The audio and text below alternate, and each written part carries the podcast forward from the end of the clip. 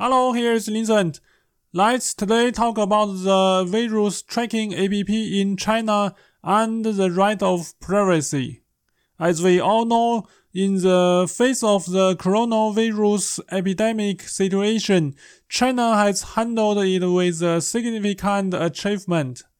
This is because of the centralization and the efficient government. While the people in Europe are discussing how one app on smartphone could help with controlling the patient's spreading virus, as well as protect the human privacy. The Chinese government has just carried out the health code system on everyone's cell phone. There are three colors for this uh, health code. The red, the orange, and the green.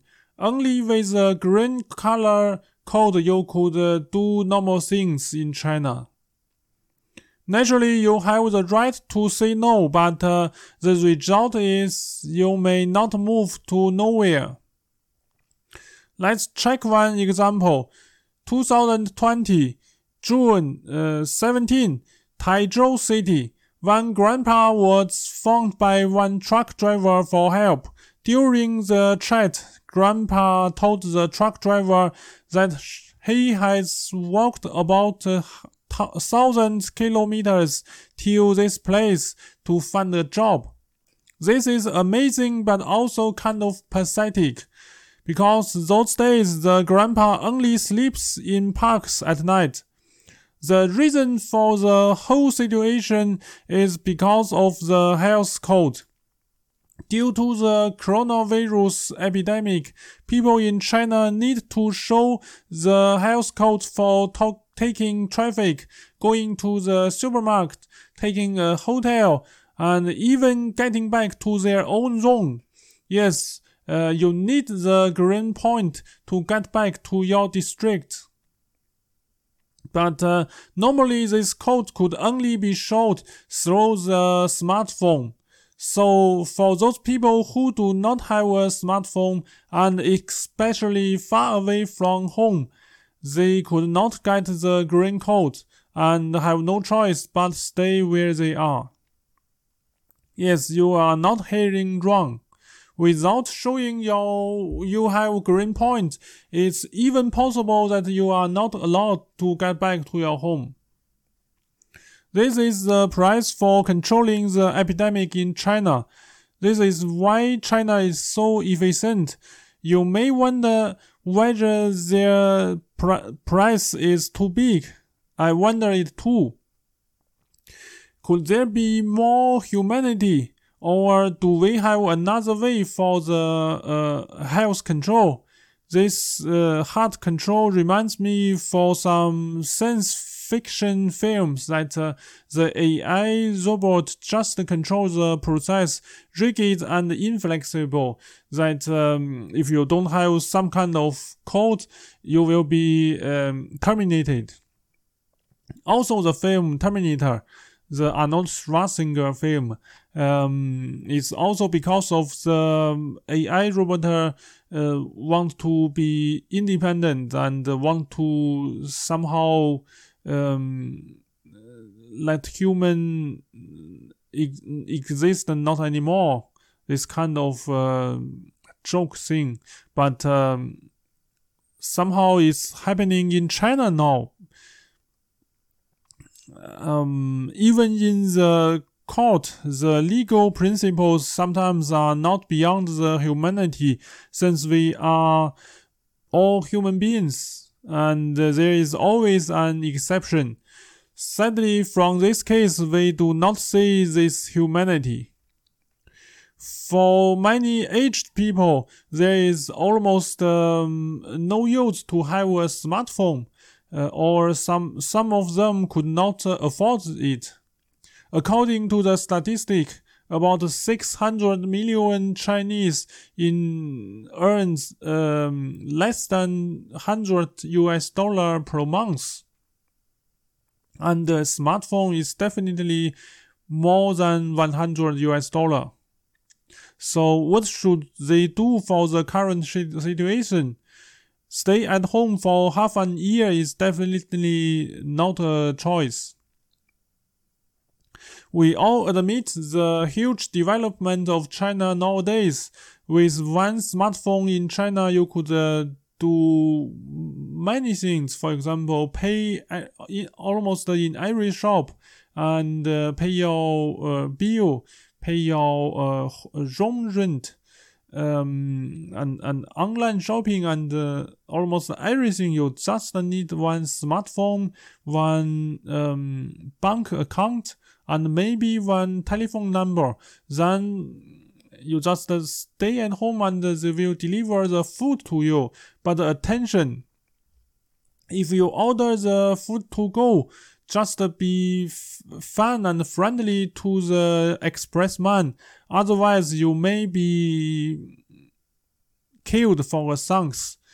Uh, this this thing this example is uh, told in my another epi- uh, episode. You could see it later. Anyway, um, yes, you could uh, use your smartphone for almost everything. But uh, for those who do not have a local telephone number or bank account, it would be just 10 times harder. For foreigners, for example, one of the complex question is how to buy one train ticket. Because with the smartphone and the local telephone number, you just uh, stay um, anywhere and uh, order your ticket for five minutes or like this. But uh, people without the telephone number, for example, me, um, last year I got to China for a short travel and I just uh, have one smartphone without uh, any telephone number. I have to go to the uh, train station uh, to stay in linear and buy the ticket just um, for the day I want to go. But uh, normally you cannot get the ticket today. It's today, yes. Um, after uh, seven, 70 minutes or 30 minutes uh, waiting, I just found that um, there is there was no ticket for today. This is really miserable because um, normally the time is money, but um, you have no choice but just uh, go to the train station personally and get nothing. Another thing is the cold society. One friend of, friend of mine once need to stay overnight in one city. He ordered the ticket, um, ordered one hotel online, uh, but uh, he just uh, forgot his uh, personal ID. The result was he was not allowed to get into that hotel. And the more angry thing is that um, he has paid for the night and he could not get back the money. It's a really um, disgusting thing I find. So he just uh, have to book another hotel to, to pay double. I would not say that everybody in China is cold blooded, but uh, some of them are really um, disgusting. Regarding the smartphone and the health code, there is another big question. How to keep our privacy safe? Since it is often said that uh, some app on the smartphone just uh, steal our uh, information, it uh, indeed happened. And even they could uh, change your photos. They, they could just uh, uh, delete your photos, for example. Or a simple question uh, example, officials in some China cities plan to keep on the health code system forever. As spoken, the code has generally uh, three colors and you could only uh, do things with the green one. It means if your code is not green, your everyday life in China would be restricted. And uh, the more horrible thing is that uh, you do not know why your code is orange or, or red. For example, they could just uh, decide your color. It's horrible and um, this is actually uh, not new since several years ago. The government has already started to build one so, uh, score system. Everyone has a score of for example 1000 points. The action uh, the actions you do could uh, influence your points. For example if you if you uh, did not buy the ticket and get caught, uh, your your points gets uh, less. Or if you um, do not pay back the bank money uh, on time, you you get a big minus of your uh, points. And for the result, you may not uh, use the train. You may not uh, take the taxi. You could um, not use your telephone number and even for some examples, um, your your pictures and your name, your family information would be showed online um, to everybody, and uh, by saying, "Look at this person. He he is a bad guy." his mother names, uh, for example, Lily, and his uh, his son names um, John, and this family is just bad. This has also indeed happened in China, but uh, the question is, do bad guys also have the right of privacy? This is a big question because bad guys are also human beings. Yes, um, this is um, something I do not uh, quite understand. On the other side, the for example, the uh, score system uh, sometimes also helps the the China helps the society get better because um, if the bad guys are all um, known in the society, they have no place to hide. And um, if you do bad things and um, you will be uh, restricted, then it's sometimes also um, good for for other kind people. This is uh, another side. So the question is how to balance the two sides. It means um, who could decide the bad people are really bad? Uh, instead of someday you are called the bad guy. And um, this is kind of uh, the the rulers the, the rules should be uh, transparency. Um, there should be a clear definition uh, what should not do and um, how bad if you do something. This should be known to everybody, but uh, in China nowadays, it's still like under the dish, under the table.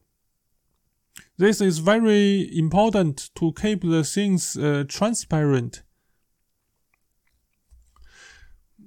On the other side, um, for example, in China last year, I, I show that um, mm, every uh, 50 me- meters or every 100 meters, there are um, several cameras. This is um, interesting thing. And uh, for those cameras, it really catch your, um, your face. And uh, you could really be, be seen by the controllers um, every minute this is uh, some kind of good because uh, you may feel safe. Um, it's also kind of safety because um, if everybody feels that uh, they are controlled, they are watched by by the controllers, they may not dare to to do some guilty things. They may not dare to hurt people. This is somehow good, but um, also again the question is who should uh, control those cameras, and um, if um, somebody, if the authority want to catch you, how could you uh, do something against that? This is um, interesting things to uh, to think about. Okay, that's all. Um, this is uh, what I'm talking today. Thanks for watching and see you next time.